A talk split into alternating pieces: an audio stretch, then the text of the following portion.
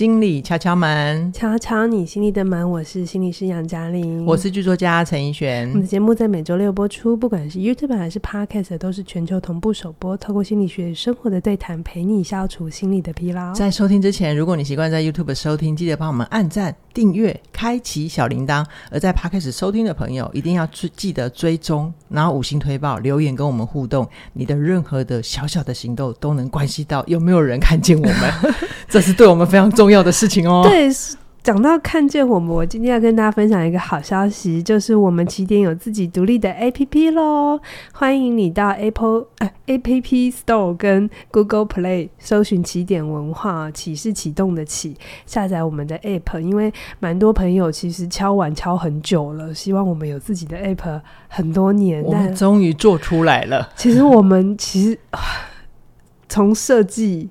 哎，提案，然后到开始设计，然后开始去，嗯、然后还要做很多的 debug 的工作。其实这个真的很久，要做很久。那终于现在千呼万唤始 使出来，诚意十足啊！对，那以后不管你是听日更的节目，还是线上课程，你都可以去下载 app 的话，那个收听的。呃，感受会更顺畅。是的，嗯，好哦，然后操作也会比较更直觉一些。好哦，大家赶快去给它下载起来哈。嗯、那今天呢，敲门的题目来到了解忧时间。今天解忧这一题啊，我自己个人非常的兴奋。你在兴奋？我这样子，我这样出场对吗？好了，没有啦，就是你好好讲哦，因为这个题目跟兴奋在一起是嗯，大家会让人家奇怪的联想，是不是？好好好好，就是它是一个解忧没有解过的面相，就是跟性议题有关。嗯，那这个题目挑战了杨老师的极限，所以我们今天就要来听一集杨老师的自我极限的极限运动，这样子。我先，你真的今天引人遐想哎，这个开头。哦、好，这就这这里这个主题本身就是一个极限运动。是，好，我来先念今天的来信哦。今天来信的学员呢、他叫做阿宝。那阿宝在信里面他已经出场了，他自己本身就是男性，三十五岁，音乐老师。那阿宝在信里面告诉我们说，他十六岁的时候，爸爸外遇酗酒过世了，他内心有一种被抛弃感。后来呢，他阿宝就跟着妈妈还有哥哥就留在他们的原生家庭。然后对于妈妈来说，她要面对的是爱控制的公公婆婆。后来在阿宝十九岁的时候，妈妈得了精神分裂的被害妄想，然后阿宝就自己先签字把妈妈送去住院，因为哥哥不管任何事情。那阿宝在结婚之前总共有过四段关系，那因呃其中有一段是远距离分手，然后后来另外的三段是。呃，分手的原因分别是对方跟有钱人跑了、劈腿，还有跟学校的老师去 motel 拍裸照，这样结束掉这些关系。那阿宝现在目前是结婚的状态，那我们待会会就是简称他的伴侣就叫做 B。那阿宝跟老婆这个 B 啊交往九年，结婚一年多，但是阿宝最近发现老婆有很多欺骗他的种种出轨的行为，然后阿宝从他跟这位伴侣开始交往说起，哈，他说他跟现在的老婆在一起的时候是刚要刚结束一段关系，那他就很想要赶快再进入一段关系去取代掉前面的痛苦，这样子。那他的做法就是先跟对方发生关系之后，阿宝就会觉得要对对方负责任，所以他就卡住了，就就陷入一个卡普曼三角形。那卡普曼卡普曼三角形，待会嘉玲老师会再解释哈。那接着阿宝说，他在老婆十九岁的时候跟他一起交往，他们相距了六六岁。那他当时刚认识老婆的时候，知道对方有家暴的问题，而且小时候有被性侵过，然后也被同学霸凌。那他们交往的时候，其实几乎都没有吵架，除了五年前，哦，老婆请他拿他的手机帮他查一个东西的时候，他意外发现老婆有一封信，里面写着。他老婆其实是一位性奴，奴隶的奴，然后参参加过一些 BDSM 的聚会，然后老婆曾经跟他说：“我是他的第一位男朋友。”然后在此之前，老婆都只有跟别人发生关系，但没有交往。那当下阿宝听了非常非常生气，那老婆也跟他保证不会再发生这种事情，所以阿宝当年就选择了原谅。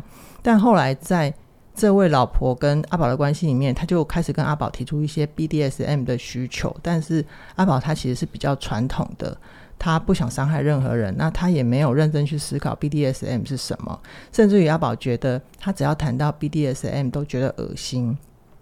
那老婆这几年跟他在一起之后，好像整个人的状态就是越来越好，工作也好，然后然后外面外貌也变得越来越美。但是阿宝说他自己就是每况愈下，就是工作啊、心情啊都会慢慢的往下坡。然后他跟老婆其实都有长期在吃抗忧郁药的状况。然后，然后阿宝自己承认他。在跟老婆结婚之后，大概百分之九十五的重心都放在对方身上，因为他很害怕被抛弃，而且他也有意识到他自己有一些呃控制的议题。然后最近老婆就告诉他说，他跟公司的同事互相喜欢，而且发生了关系。然后老婆说，他认为在关系里面的爱跟性是可以分开的，然后开始讲述。这十几年来，他同时跟阿宝在一起，但是又背着阿宝跟别人发生关系的种种事迹，就让阿宝觉得很受伤。阿宝觉得自己是个傻子，五年前为什么还愿意相信他？然后老婆说，他现在不知道对阿宝来讲是习惯还是呃是习惯还是爱。然后他很希望自由，希望分居。然后阿宝同意搬出去，然后所以阿宝他就开始去检讨自己。过去不配合他的性需求，只有逃避啊、是不是一个需要讨论的问题？所以他就想要问杨老师，在性方面，呃，他有可能解决吗？然后 BDSM 是心理疾病吗？如果还有机会跟老婆在一起，我要怎么做？然后第二个问题是，就是智商师，因为阿宝跟老婆目前都有持续的在做个别智商跟伴侣智商。所以在好像是阿宝的个别智商的智商师就有给他，不确定哦，这里不确定，就是总之智商师有给他一份。开放式哎，好，这份资料是开放式关系的书。嗯、然后阿宝现在看了三分之一，他觉得他没有办法接受这件事情，所以他就想问杨老师，我是不是该放下？然后我不想再伤害人了，而且我也不知道再怎呃，我也不知道再怎么怎样可以再相信任何人。嗯，好，那我先帮杨老师出场一下，他今天喉咙还是有点状态，好，所以就请大家多多包涵。对，这一次的感冒有点严重，好。嗯嗯呃，我先先觉得，在我读这封信的时候，我看到阿宝已经做了蛮多的工作哈。这工作包含着你已经试着把自己现在遇到的这些状况，跟你过去成长的经验。你开始在做一些连接，然后试图去了解，诶，你为什么会这么选择？你现在为什么会有这些状况？那这跟过去有什么关系？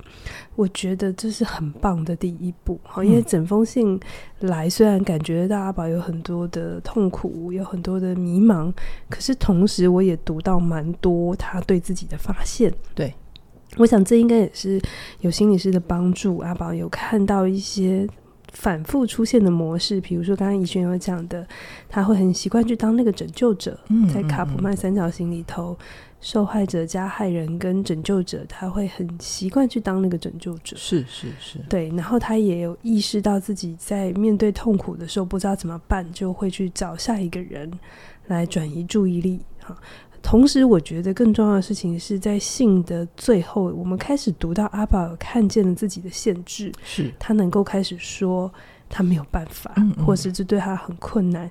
其实，我想这对很多人会觉得，哎，这就说不行啊，这个很难吗？哎，其实没有哦。我觉得很多时候在呃教练的关系或者在个别谈话的过程里。当事人其实刚开始都会很期待自己能够处理掉很多，或者能够有能力，呃，经就是穿越一些事情。是，所以很多时候会高估自己能做的跟想做的。啊，对对对。那很多时候我在谈什么叫界限？界限的第一步就是你清楚有些事情是你真的没有办法。界限不是很急着去告诉别人。该怎么对你？界限的第一步是你要先搞懂自己不可以什么，或你的喜好是什么。那个是最起码的保护自己，不会委屈自己的底线。对对对，因为当你能够有自己明白自己喜欢什么、不喜欢什么，你的你的状态是哪里，你才有一个比较完整的轮廓。然后我们这时候才能跟外面的人去讨论，我们该怎么互动。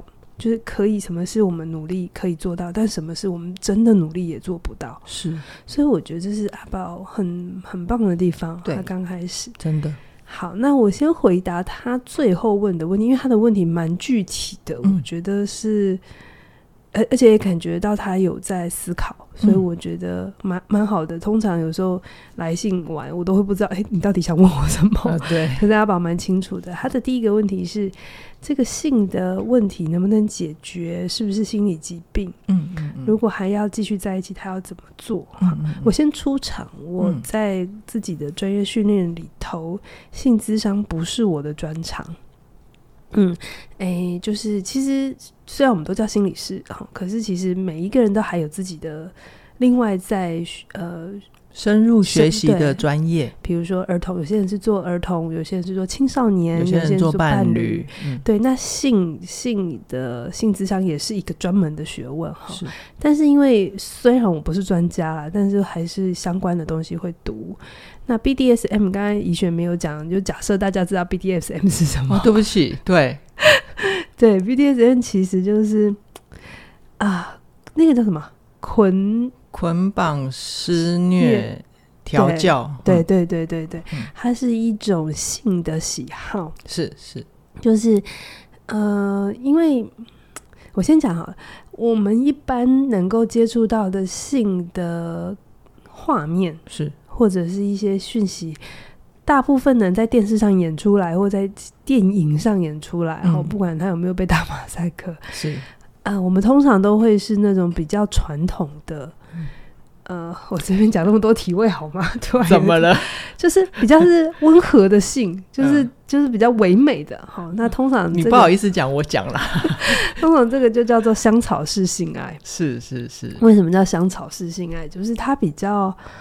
温和，嗯嗯，然后比较不刺激，然后通常大部分人都喜欢香草口味的这样子，对，所以它是比较浪漫式的性，大众化。对，那 BDSM 我讲一个东西，大家就可能有画面了，就是葛雷的五十道阴影。嗯嗯，这东西红了之后呢，BDSM 呢就大家就更懂了。那有些人真的是在这个。捆绑的过程里，或者是在玩这些性游戏的过程里，会得到很多的性快感。对，他就是那种平常香草的，他会真的没有什么 feel。对，哦，那这个真的不是谁对谁错的问题，因为性其实是一个很。很个人化的经验，嗯，只是我们很少去谈它，而且它那个世界也还蛮大的，对，只是不一般人不容易接触到，而且我们很少去开发认识自己的身体。是，那但有些人就真的蛮喜欢去理解身体，靠近身体。嗯嗯，所以就像我觉得那很多时候在性上的口味有点，你就把它理解成有些人喜欢吃意大利菜，嗯，有些人喜欢吃日本料理。哎，欸，对啊，所以他。就不是谁对谁错，可是对于从不吃生死、嗯、生食的，嗯，生鱼片，我第一次吃生鱼片也是、欸，哎，就是我记得是家人让我吃一口，但我觉得超恶心的，我立刻把它吐出来。我当年应该是四岁啦，太小了吧？对，但就是没有经验的人，就像怡璇讲，不管你是四岁还是十四岁，第一次吃。嗯生鱼片的时候，一定就会觉得啊，为什么大家说这好吃，嗯、好可怕？到底哪里好吃？对，我记得我刚开始也有害怕，但后来就发现，哎、欸，其实真的还蛮美味的。对啊，对啊。所以没有经验 BDSM 的人通常会害怕，嗯，因为它看起来很可怕，嗯嗯嗯，就绑人呐、啊，滴滴蜡油或抽皮鞭嘛。对对对对。嗯，他就很担心自己会受伤，或别人会受伤。嗯，对。可这里面学问是很大的。没错啊，就是怎么绑人，怎么被绑，然后双方会有一个默契，什么时候你是真的要停，不能再继续了。这里面其实都有学问，而且要去参加 BDSM 的活动，如果是比较健康的团体，他是会需要要求你先上课的。对，因为、嗯。不是你随便拿一个绳子来绑就可以哎，那个麻绳是要先上蜡的，上蜡，对，那个要先处理。对对对，对对对，那这些都只是技巧层面，嗯，好，这都还算技巧层面。但是我觉得性智商比较大的方面是在处理性的心理。OK，嗯，我想跟大家分享一个东西，我们全身上下最大的性器官，大家知道是什么吗？全身上下最大的性器官，最敏感的性器官，是皮肤还是大脑？是大脑。是大脑，是我们所有的性性的幻想也好，或性的愉悦也好，其实是在大脑。哦，嗯，所以性其实是很很心理的活动。所以，啊、呃，我会鼓励阿宝，如果看看你的那个伴侣治疗师，通常他们都会顺便，也不是顺便，他们通常一定得去修要配备性的知识吧？对对对对对，因为做 couple 一定会谈到性。所以这个东西的话，我我会先告诉你，这里面，呃，跟我们以往敲门谈的主题又不太一样，它又是一个很大的，很不一样啊。对对对对，我只能简单的分享，我没有办法讲得这么到位了，嗯嗯，这也是我的局限哈。嗯嗯，对，那有些人呢，我觉得就是你认识自己的过程里，你就会明白，你对性的一些追求是来自于匮乏呢，还是你是来自于过去成长经验的一些快感的。呃，一个建立的过程，那每个人都不一样哈，所以我觉得那个在性智商的过程里，他会带着你去探索你的那个性冲动、性愉悦、性幻想是是怎么来的，嗯，然后做什么事情你会有快乐，是是，嗯，所以我会觉得这个东西是你们可以去探索的。OK，那回到阿宝你信里头讲的，因为太太伴侣。有 BDSM 这样的需求，让你觉得很受伤。嗯、那你的解读是，可能他跟你提，但你因为不知道，所以你就拒绝。而他有这个需求，他去找别人，而让你有感觉那种被背叛的感觉。对对，我要说的事情，并不是因为你的伴侣是喜欢 BDSM，所以你们走不下去。嗯。你们走不下去，是因为你们的性差异是没有办法讨论的。哦，懂懂懂，嗯、这很关键。这就是我觉得这也是很多伴侣治疗会发现到的东西。有些时候我们会太执着那个形式，呃，是形式的问题哦，就是小孩到底要送送哪一种学校呢？还是到底假日要回谁家？这叫做叫形式。嗯、形式。可是其实重点不是最后怎么。解决了这个问题，重点是在过程里你们怎么去看待彼此的差异？OK OK，好，对这边先先提出第一个重点。嗯、那接下来阿宝要问的第二个问题就是，他说，呃，他有从咨商师那边拿到一份开放式关系的书，看了三分之一没办法接受，是不是该放下，不要再伤害自己了？嗯，杨老师，你的看见是？好，那我觉得阿宝来信很好。就告诉大家，信里面有多少专有名词还需要了解。真的，也刚好让我们有这个机会，可以跟大家 好分享一下开放式关系。呃，这些年来有越来越多人在讨论，可是我觉得大家的理解真的很片面。那、嗯、我今天。简单跟大家讲，但是我也讲的没有办法很完全哈。好，我们要先知道我们的性价值观是跟我们的成长经验很有关系的。那我们大部分的人都是比较一对一，我们所谓的单偶制，嗯，嗯嗯，单一配偶制，是是。排他性比较高，对单一配偶制的，大家很明显就是他会排他嘛，就是我跟你在一起之后，关于性这件事情，特别是性哦，你就只能跟我了。对对对对，嗯、排他性高，所以呃那个占有欲就会比较强。对，那我想告诉大家，单偶制它也不是。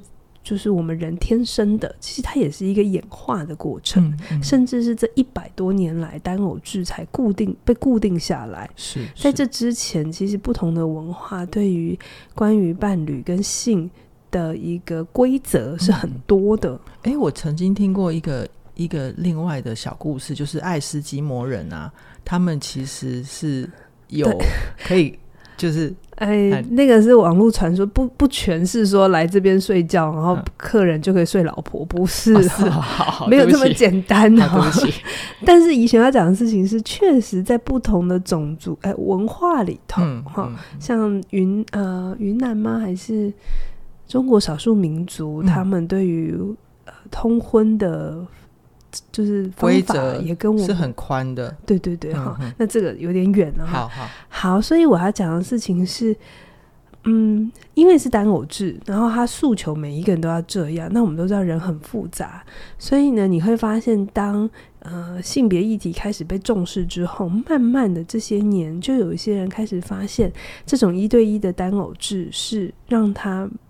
很困难的，很很痛苦的，很痛苦的维持关系。嗯，他在亲密关系里有很多的渴望，他是不被满足，而且当他提出这种渴望的时候，还会被很多的标签，好道德化或污名化。对，嗯、所以呢，就是开始就会有人再再去检讨，或者是去讨论一对一单偶制真的是人类的呃唯一的规则吗？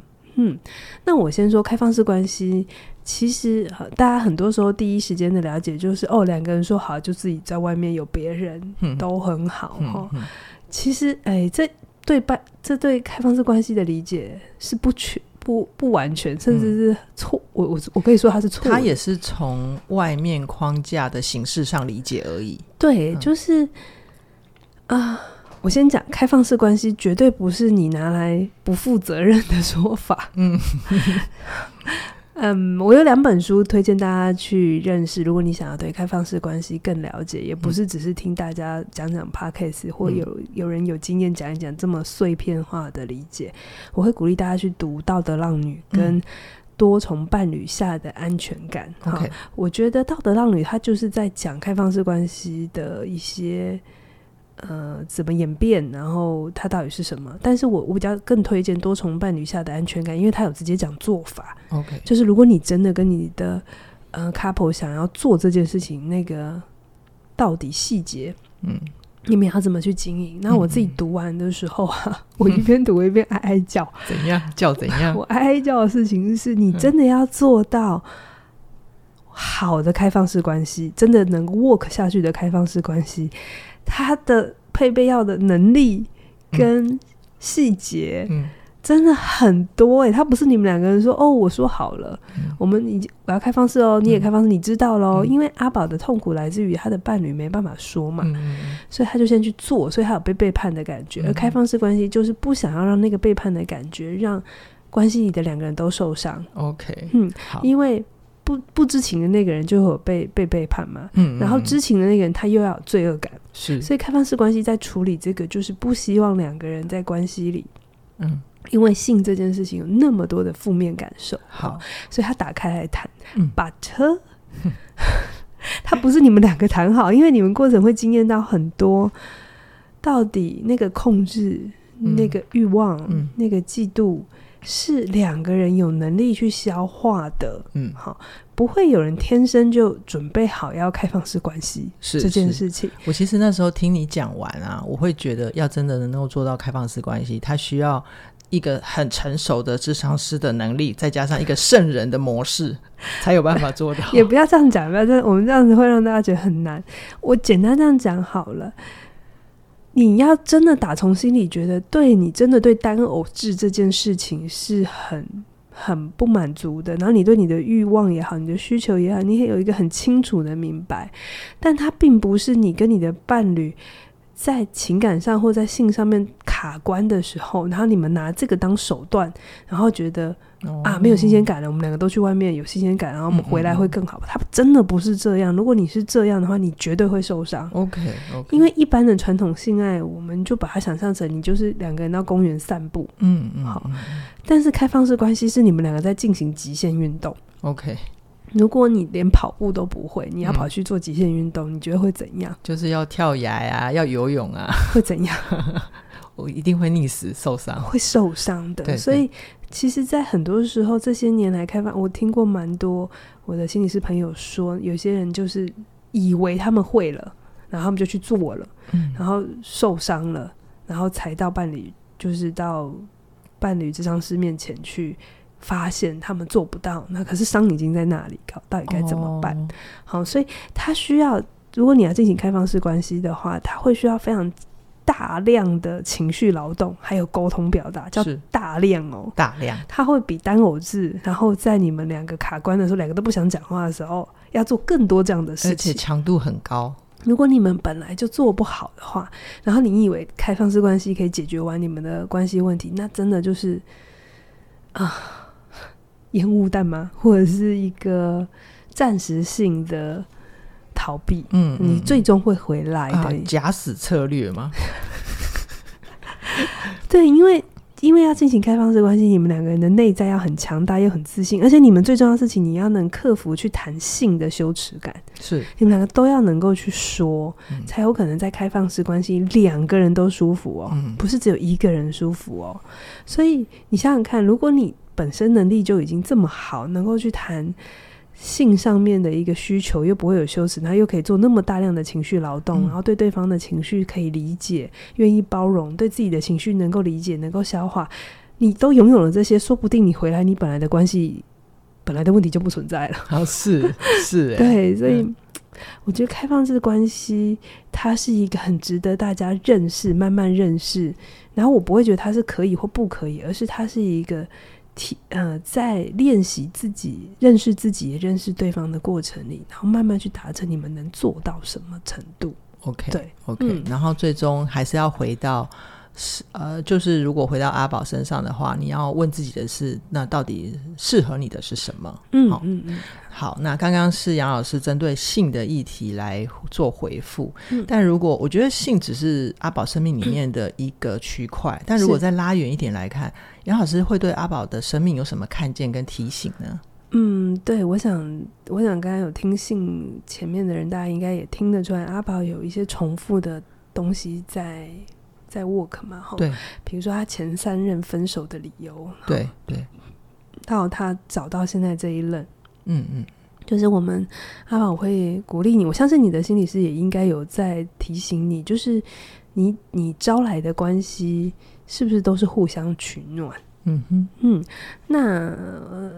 呃本来有伤的人会互相吸引，这是很正常的，因为我懂你的痛苦，你也懂我的痛苦。对，这不是问题，也不是说我们要完美无缺才能去爱，不是。是，是。可是重点是，呃，我们到了这一段关系，我们各自有没有去明白，我们各自都还有一些伤要自己继续的去。疗愈他，那伴侣的见的存在是见证，嗯，我们一起，然后在过程里给我们一些支持鼓励，可不等于这件事情在你有伴侣之后它会消失。是很多人找伴侣的那个内在潜藏的动力是，我有好多的伤，我有很多的痛苦，嗯，我不知道怎么处理好，那我就去找一个人，我爱的人，嗯，或他会爱我的人，我觉得他来了，我的生命就圆满了，这一切就都好了。但其实是。只是拿一块布盖上去，OK，然后本来的伤还是没有处理。我觉得有一个关键的迷思就是你，你你不是找到一个可以爱你、包容你的伴侣，就把自己的责任通通丢到对方身上，嗯，而是让他他愿意陪着你、见证你，但是你自己的伤你是要自己走的。对对对，所以如果你们两个都有被家暴的问题，你们因为呃。这样的伤痕很容易引起共鸣，然后愿意多包容，这个当然是好的，好的开始。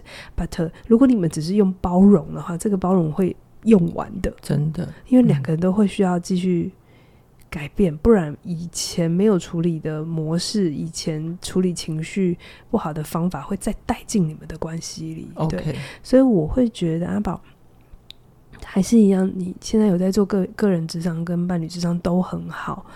呃，我也觉得这是不容易的事情，要持续做，呃，持续下去。嗯、然后关于 BDSM，你可以跟你的伴侣智商师讨论一下，好，对。那回到你的个别智商的时候呢，我会觉得你多去思考一下关于，嗯，你被抛弃的这个议题，嗯。我会觉得这是一个蛮核心的底层，可能会影响到你在亲密关系里很多的选择。真的好，因为我们看得出来，阿宝为了他，他是首先被爸爸抛弃嘛，爸爸外遇。嗯，那我不知道爸爸现在还在不在世，但因为妈妈因此而就很辛苦。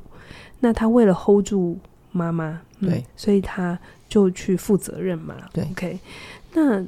这里面其实会有很多东西去影响，因为爸当被爸爸抛弃或者爸爸离家的时候，其实那个被留下来的人底层都会有一个东西，是不是我不够好？嗯，我才会被落下。而且爸阿宝的爸爸已经过世了，所以他等于就也没有跟爸爸修复的机会。对，那个、嗯、那个那个自己不够好，然后然后再来就是呃，因为要确认自己会怀疑自己不够好，然后这时候等妈妈生病的时候，其实它是一个。机会虽然很痛苦，嗯，可是那也是一个机会。阿宝，你有机会去去照顾家人，嗯，然后你也长大了，相对长大了，去承担一些责任，然后让自己感觉到一些掌控感。好，虽然过程处理的过程很痛苦，可是其实那个过程你慢慢明白，你是一个有力量的人。好，嗯，你再也不是像小时候只能被。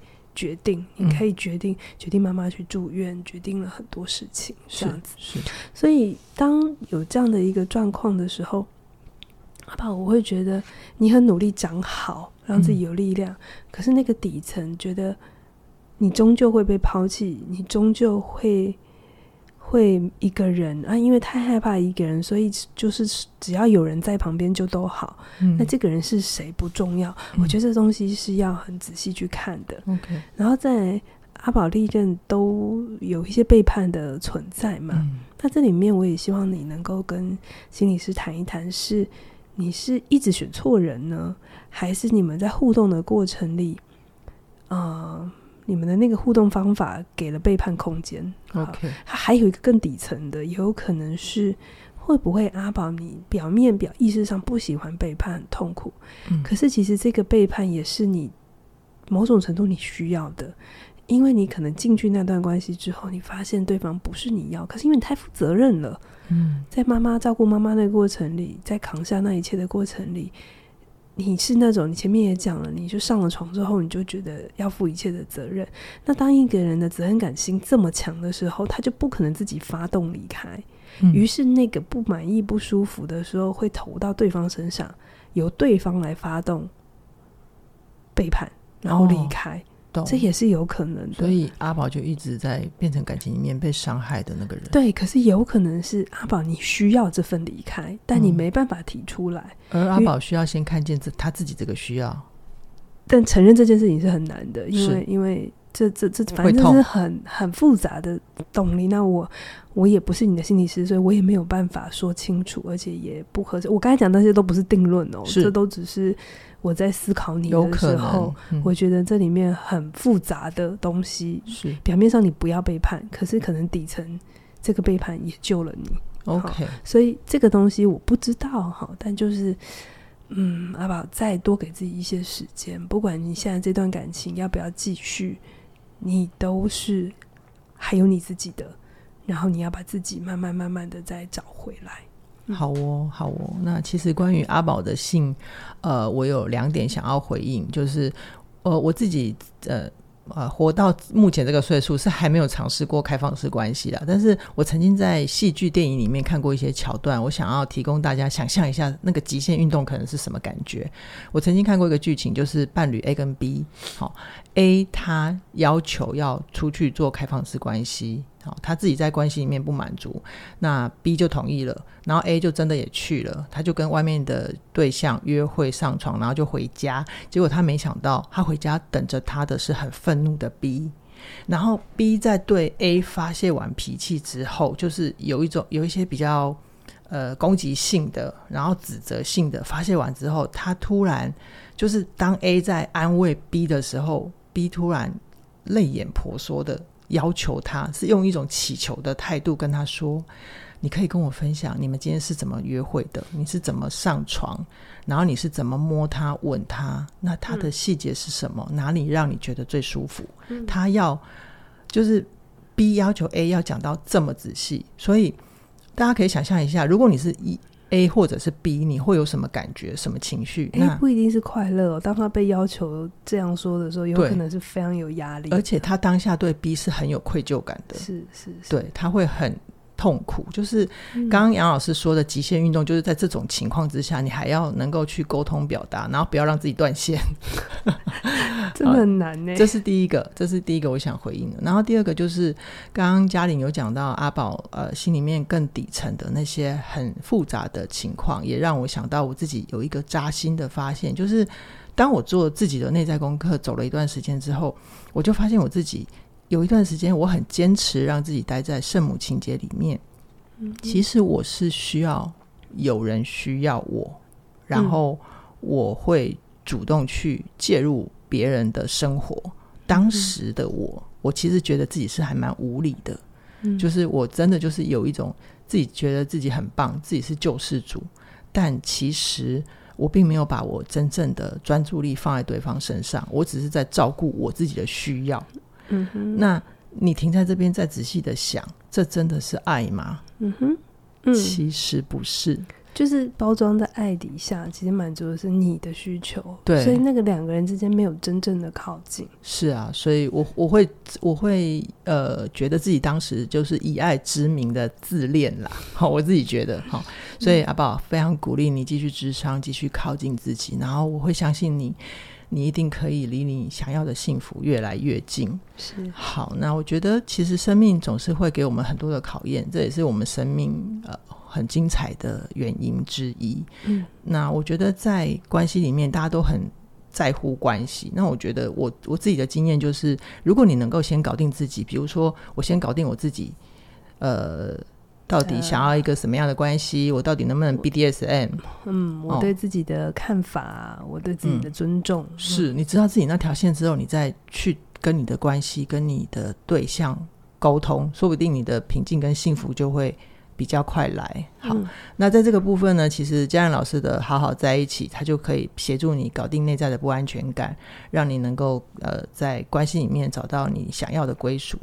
那如果你跟呃你现在已经有关系了，那在呃一白老师的我们再爱一次，也可以从关系的视角去陪伴你，可以怎么好好的跟你的对方、对象、伴侣表达你的需要跟在乎。那这些呃课程目前都有优惠价，很鼓励你加入我们的学习，跟我们一起前进。嗯，好，那今天就先跟大家聊到这边，期待下星期空中再会哦。记得去下载 App 哦。好哦，拜拜，嗯，拜拜。